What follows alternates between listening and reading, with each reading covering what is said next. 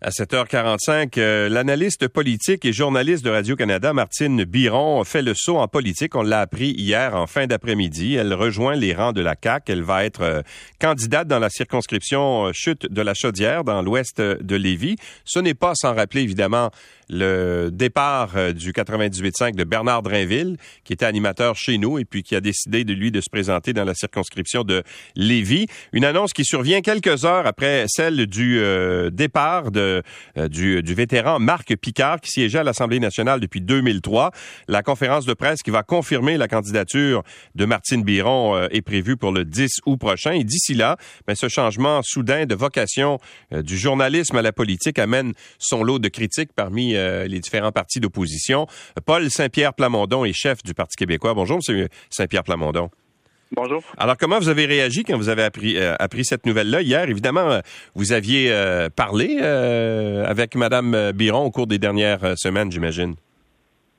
pas précisément dans les dernières semaines, mais en général, par rapport à notre équipe, son travail était de couvrir ce qui se passe à l'Assemblée nationale et d'aller dans les dessous des stratégies de chaque parti. Donc, c'est sûr que ça crée une surprise, un certain niveau de malaise.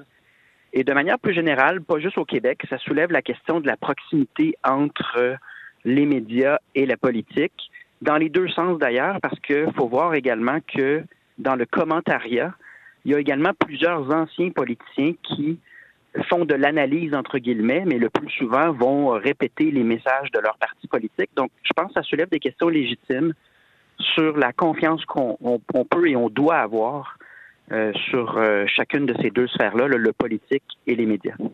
Ben, vous proposez quoi? Est-ce qu'il devrait y avoir euh, à votre avis, euh, je sais pas moi, un, code d'éthique ou parce qu'on le fait et, c'est euh, euh, Barrette qui soulevait ça hier, je pense sur Twitter où il disait notamment, il disait ben nous autres les politiciens quand on quitte la politique après ça on a une période à respecter là généralement qui touche qui est à peu près deux ans. Mettons un ministre là qui quitte son ministère peut pas travailler dans le même secteur pendant deux ans, etc. Est-ce que vous, vous pensez qu'il faudrait imposer la même chose aux journalistes?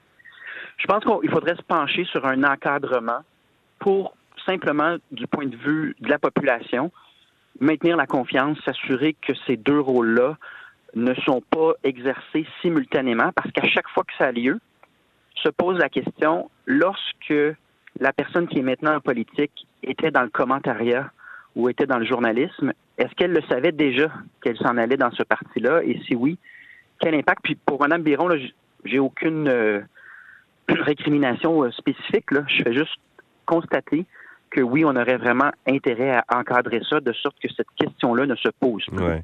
Mais en même temps, M. Saint-Pierre Plamondon, les journalistes là, sont soumis à des codes d'éthique. Nous, on en a un ici au 98.5, puis Radio-Canada en a un aussi, tout ça. Alors, quand on fait un travail journalistique, on est, on est soumis à des règles. Puis tous les journalistes ont des opinions politiques. Là. Euh, ils les, les disent pas, là.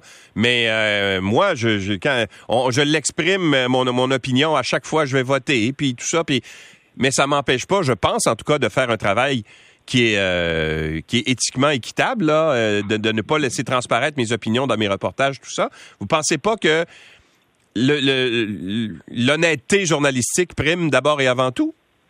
Ben, si on regarde ce qui se passe aux États-Unis, par exemple, puis ailleurs dans le monde, l'objectivité journalistique perd du terrain et la partisanerie gagne du terrain dans l'espace médiatique. Donc, de plus en plus, on présente comme de l'information ce qui est de l'opinion.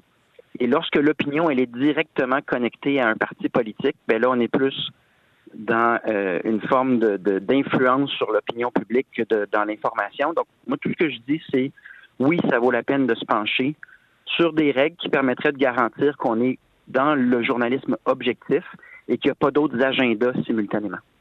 Et vous pensez que Mme Biron faisait du journalisme qui n'était pas objectif?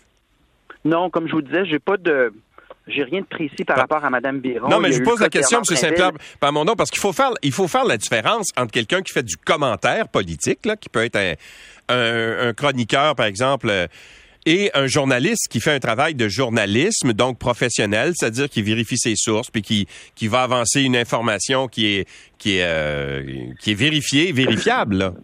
Mais dans les deux cas, si on sait que dans quelques semaines, on fait le saut pour l'un des partis politiques, ça soulève la question pour la population en termes d'apparence de conflit d'intérêts.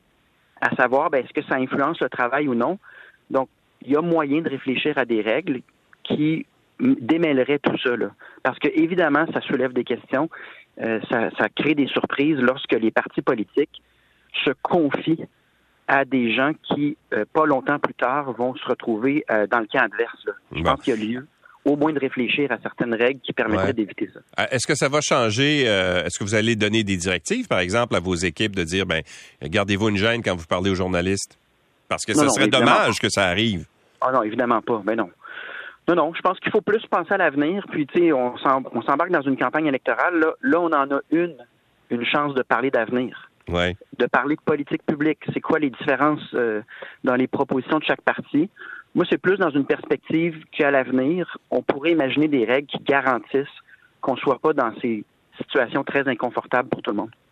J'aimerais qu'on parle un peu du sondage qui est paru euh, hier, euh, sondage léger dans le, journal de, Québec, qui démontre que le, Parti québécois, euh, bon, a gagné un point, je pense, là, dans, dans, le, dans le sondage. Vous êtes à 10 pour, 10 je pense, des intentions de vote. C'est pas très élevé, M. Saint-Pierre Plamondon. Vous n'êtes pas découragé?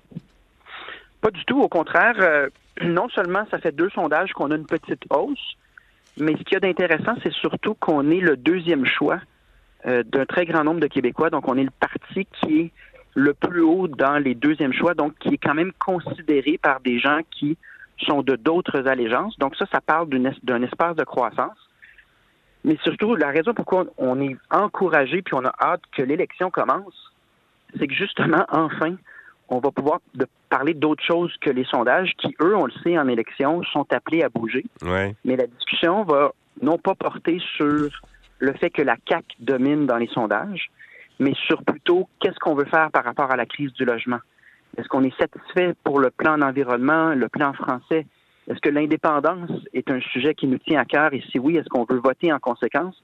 Bref, une vraie discussion sur l'avenir qu'on veut et non pas un exercice de numérologie autour euh, des sondages qui, comme je vous le dis, vont fort probablement bouger en élection. C'est ça le but d'avoir une élection. Donc, nous, on rentre dans cette élection-là avec euh, la satisfaction, on a hâte de pouvoir parler d'avenir et de ce qu'on a à proposer qui est très différent de la CAQ. Mais en même temps, M. Saint-Pierre Plamondon, les politiciens disent toujours qu'ils euh, ne commandent pas les sondages, puis ils se fient pas aux sondages. Vous venez de dire que c'est de la numérologie, mais en même temps, tous les partis politiques en font. Alors, vous devez accorder une certaine euh, crédibilité à ça, non? Ah oui, on les regarde constamment.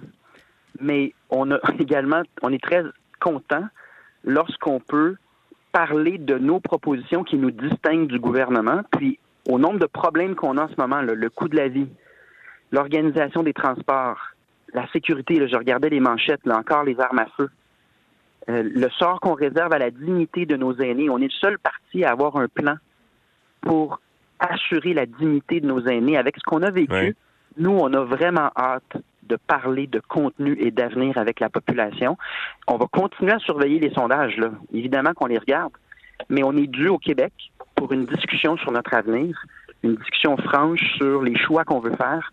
Et heureusement, une élection, ça sert à ça. Moi, mon but dans cette élection, c'est d'intéresser le plus grand nombre possible à la politique et de susciter de l'espoir parce que je trouve que la CAQ, dans la plupart des sujets, c'est un appel à la résignation. Se résigner sur la question de l'indépendance, se résigner sur le déclin du français, se résigner sur la question des réchauffements climatiques. On arrive avec une équipe jeune, renouvelée, énergique, mais surtout qui incarne un espoir, euh, une volonté de mieux faire. Donc, on a hâte d'arriver à ce, dans cet espace-là de discussion. Ça s'en vient, ce sera le 29 août, euh, selon ma boule de cristal. Merci beaucoup. Ah, c'est bon, c'est bon de le savoir. Merci, M. Saint-Pierre Plamondon.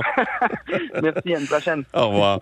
Paul Saint-Pierre Plamondon, donc, est chef du Parti québécois.